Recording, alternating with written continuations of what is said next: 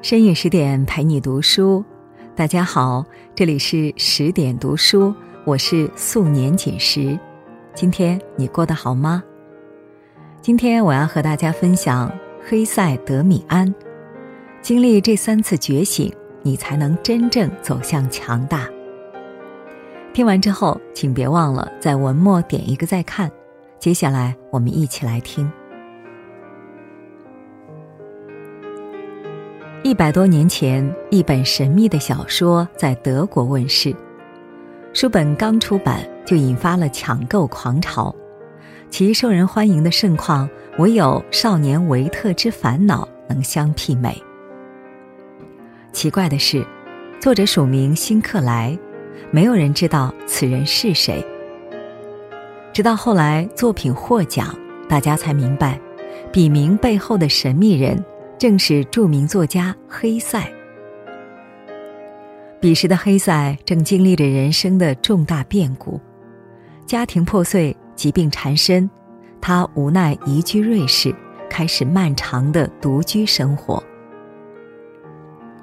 这本在苦难中诞生的小说《德米安》，是黑塞对世人的救赎，也是对自己的疗愈。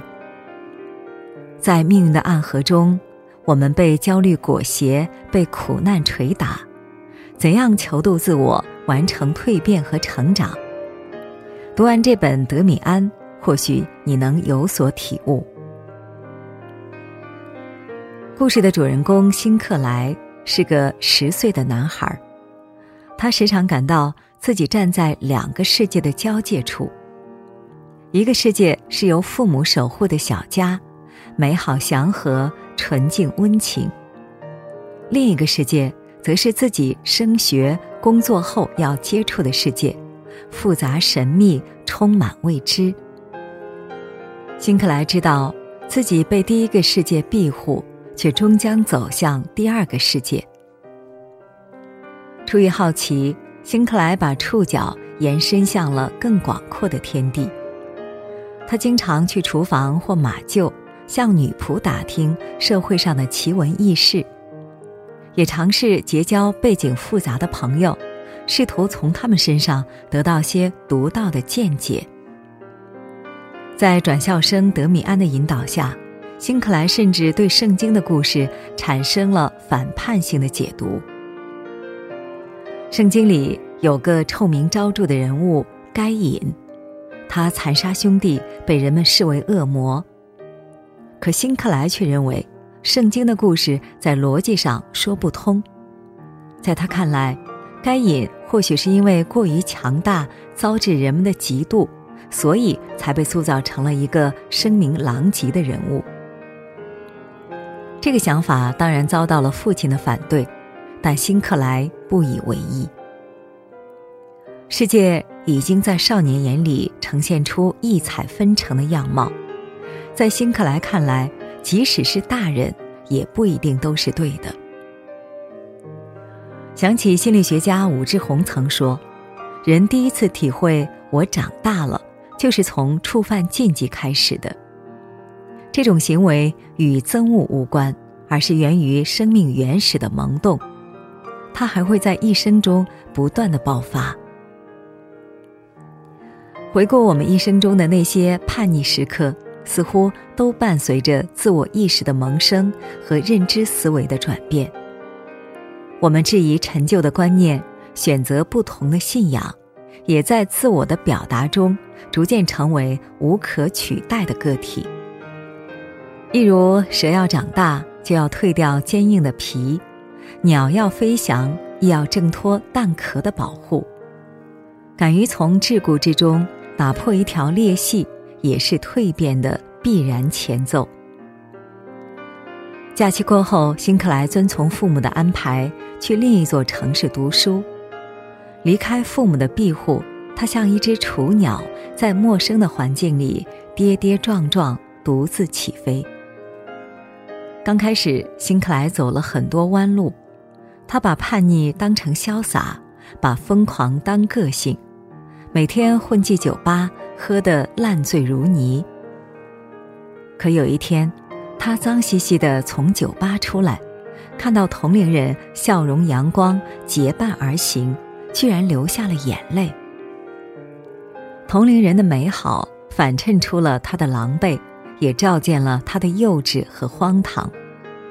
那一刻，他是多么想念和蔼可亲的父母，想念温馨有序的家。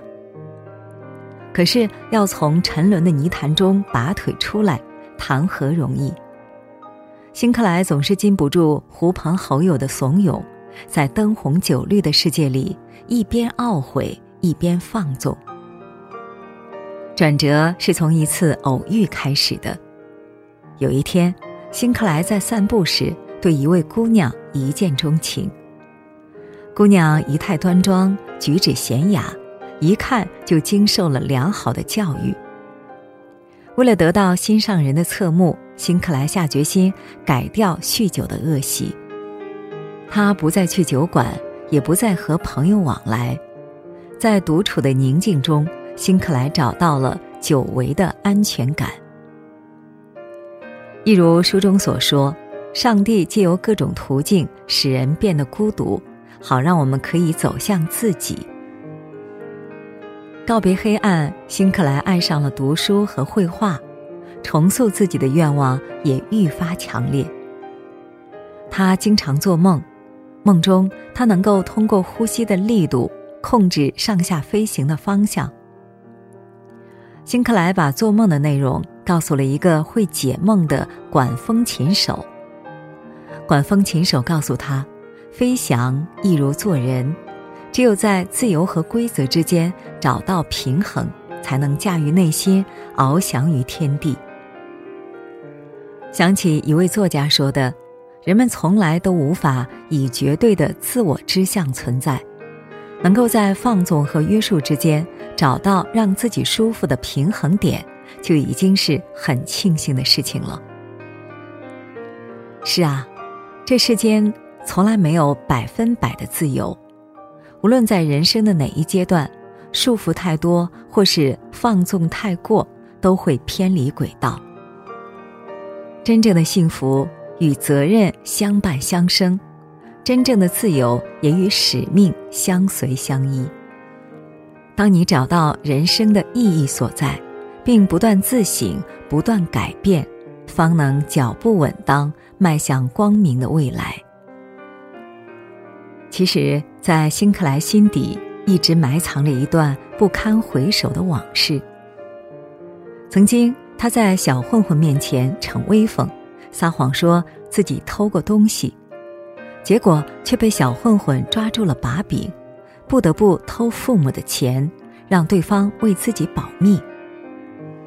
直到一个叫德米安的转校生把小混混教训了一顿，辛克莱才得以摆脱掌控。但这件事情也成了辛克莱心底的噩梦。他为自己曾偷过钱感到不安，也为自己的懦弱胆小感到羞耻。他极力回避和这件事有关的所有人，包括德米安。辛克莱转校后，两人更是几乎断了联系。六年时光匆匆而过，直到上大学后的某一天，辛克莱才与德米安在街上偶遇。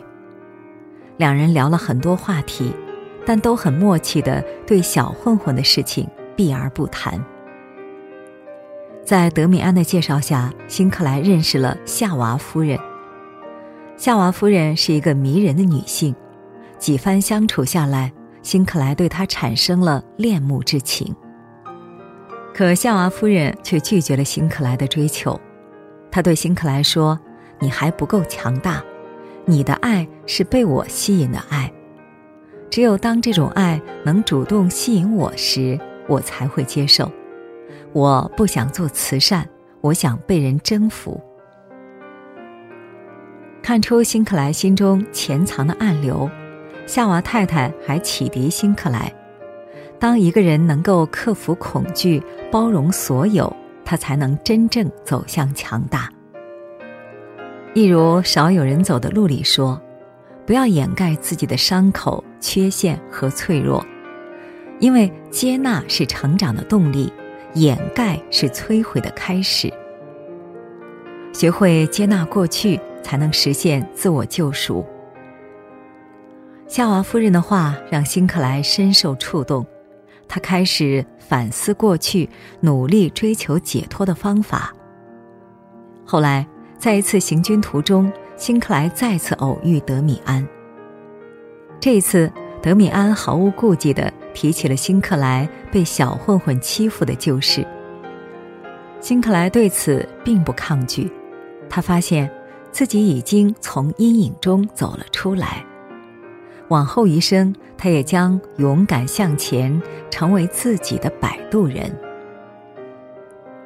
心理学家卡尔·荣格说过：“人们会想尽办法，各种荒谬的办法，来避免面对自己的灵魂。但只有直面灵魂的人，才会觉醒。”或许你我都有难以言说的缺陷和不堪回首的过往。但超越脆弱的标志，不是试图把它掩埋，而是真诚相对，并从中照见不足，收获成长。每个人都有自己的独特经历，这是上天赐予我们独一无二的礼物。与其苦苦和它对抗，不如直面它，吸收它，并把它当成成长的营养。当你能够接纳自己的所有，你会发现，再也没有什么人能拿你的弱点伤害你。故事的结尾，德米安引入森林，而辛克莱则找到了潜入内心的钥匙，成了自己的摆渡人。懵懂少年从青涩走向强大，也让现实中的我们看到了自己的影子。成长本就是伴随着伤痛与挣脱的裂变，和纠织着光明与阴暗的历程。错的、对的都是经历，好的、坏的都是人生。我们在接纳中成熟，在勇气中超越，终将在岁月的淬炼下习得和解，走向成熟。一如作者张方宇说的，在自然界中。花朵是最美的，在人类之中，觉醒的灵魂是最美的。觉醒是灵性的开花。觉醒之路或许很难，但无论如何，不迷失本心，不逃避真实，沿途的鲜花会一直盛开。好了，今天的文章我们就分享完了。文末点一个再看，愿我们人生一程。都能勇敢向前，找到各自的美好未来。更多美文，请继续关注十点读书，也欢迎把我们推荐给你的朋友和家人，让我们在阅读里成为更好的自己。我是素年锦时，在仙鹤居住的地方河南鹤壁，祝你晚安，做个好梦。